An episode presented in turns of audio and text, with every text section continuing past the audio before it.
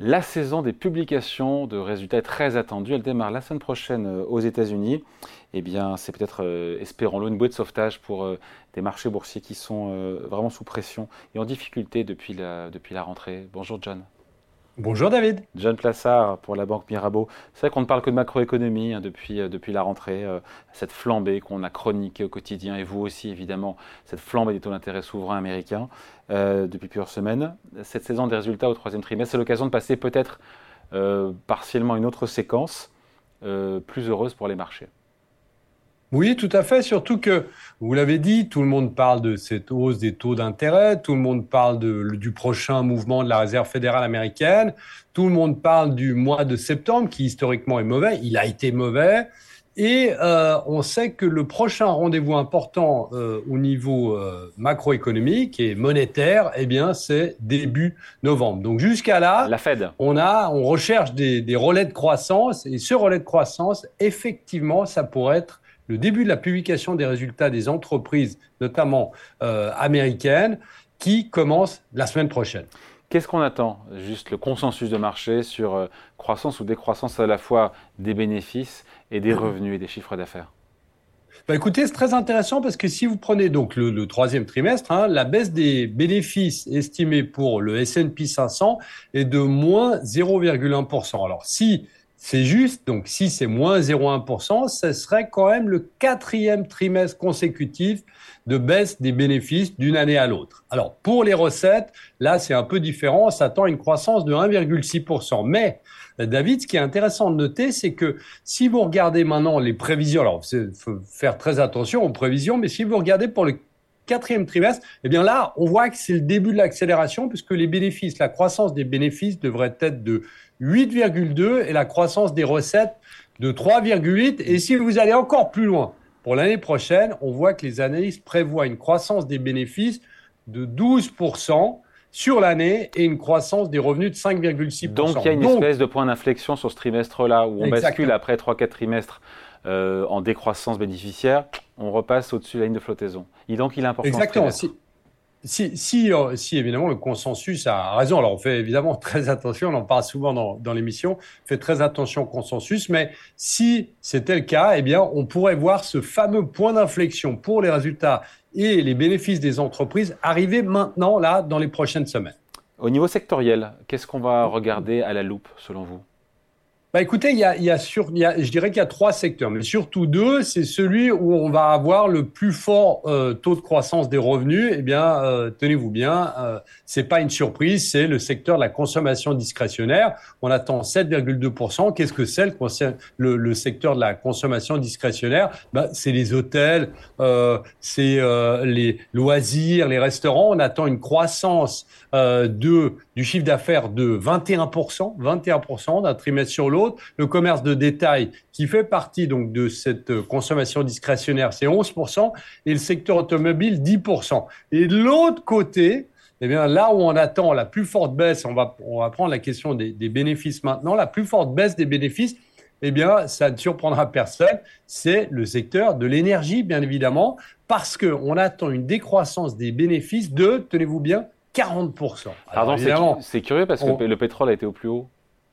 Alors oui, mais si vous regardez euh, les prix de l'énergie en glissement annuel, eh bien, on voit que on est toujours inférieur de 11% au pétrole au troisième trimestre 2022 où on était à plus de 91 euh, dollars euh, le baril. Donc on est on est en dessous, malgré la hausse qu'on a connue au, troisième trimestre, effectivement, mais on est toujours en dessous. Donc ça, évidemment, c'est les deux secteurs qu'on va surveiller parce que on a vu aussi qu'on a eu un rebond très très fort du secteur de l'énergie et ces derniers jours, avec la baisse du prix du baril, eh bien ça a fait le contraire. Donc on attend évidemment des, euh, des, des, prévisions et puis des marqueurs de la part de euh, ces euh, entreprises du secteur de l'énergie. Et évidemment, le troisième secteur, David, c'est lequel? C'est la technologie.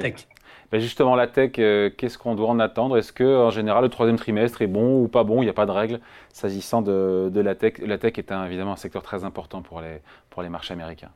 Bah, écoutez, tenez-vous bien, David, depuis le troisième trimestre 2016, alors on me dirait c'est il n'y a pas beaucoup d'historique, mais par exemple, si je prends depuis le troisième trimestre 2016, c'est-à-dire il y a huit ans, 81% des cas, lors du troisième trimestre, 81% des cas, vous avez les 7 magnifiques, vous savez, les fameuses 7 magnifiques qui sont Apple, euh, Google, Microsoft, Amazon, Meta, Tesla Nvidia, eh bien, ont publié des chiffres au-delà des attentes et ont eu une réaction positive. Alors, qu'est-ce que ça, ça tend à dire? Vous savez, tout le monde attend hein, euh, ce, que, ce, que, va nous dire Nvidia sur l'intelligence artificielle, etc. Donc, ça voudrait dire, si, évidemment, une nouvelle fois, on s'en tient à l'histoire, qu'on a une probabilité assez importante qu'on ait une surprise positive, alors qu'on se dit qu'on est en décroissance, le Nasdaq a baissé en septembre et les valeurs de croissance ont été mises sous pression par la hausse euh, des rendements des juristes notamment.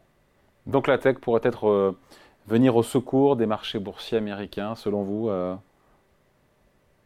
Oui, tout à fait, parce que, euh, vous savez, euh, on a l'impression ici, et il y, a, beaucoup de gens qui ont parlé de, la fameuse bulle, hein, on, a, on, a, vu qu'on avait des valorisations sur certaines valeurs absolument délirantes, sur des valeurs comme Nvidia, hein, qui va publier ses résultats le 21 novembre, donc c'est pas tout de suite, hein, mais c'est le 21 novembre, donc on s'est dit que effectivement, ce boom de l'intelligence artificielle qui va continuer, mais est-ce qu'on n'a pas été trop vite trop tôt euh, parce que on est dans une situation où, comme alors c'est difficile de faire le, le, le, le parallèle, mais vous, vous, souvenez de la thématique du métaverse, hein, on avait été trop vite aussi trop haut. Bon, l'intelligence artificielle couvre d'autres domaines que juste la tech. Hein. On sait que c'est très important aussi dans le domaine de la santé. Mais ce qu'il faut noter ici, c'est que si la tech, et on sait que les, je parlais des sept magnifiques, euh, comme ils les appellent aux États-Unis, on sait que c'est exclusivement grâce à eux que le S&P 500 est toujours en hausse parce que si vous enlevez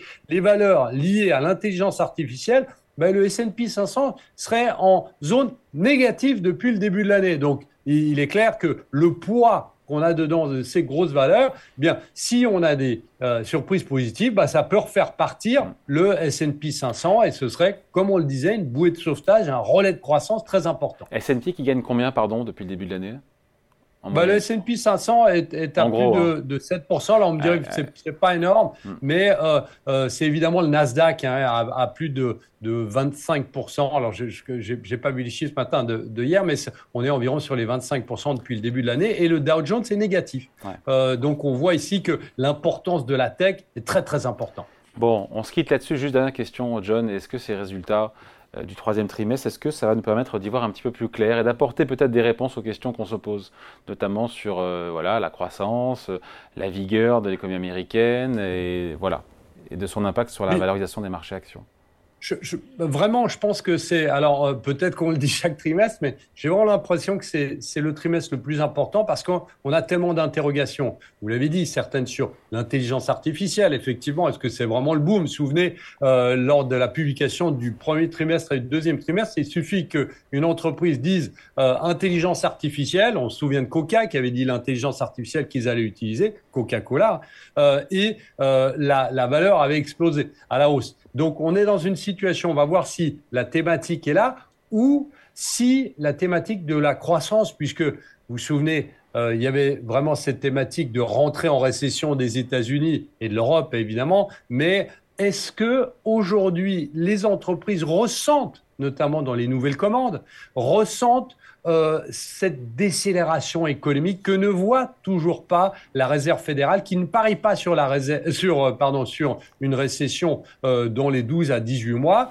mais on voit qu'on est en train un peu de changer son fusil d'épaule. Donc ici, les entreprises, parce que c'est le cœur de l'économie, ces entreprises vont nous donner les réponses, selon moi, auxquelles eh bien, euh, tout le monde s'attend avant cette fameuse réunion de la Réserve fédérale américaine au début, au tout début novembre. Allez, merci beaucoup pour ces explications signées John Plassard pour la Banque Mirabeau. Merci John, salut. Merci.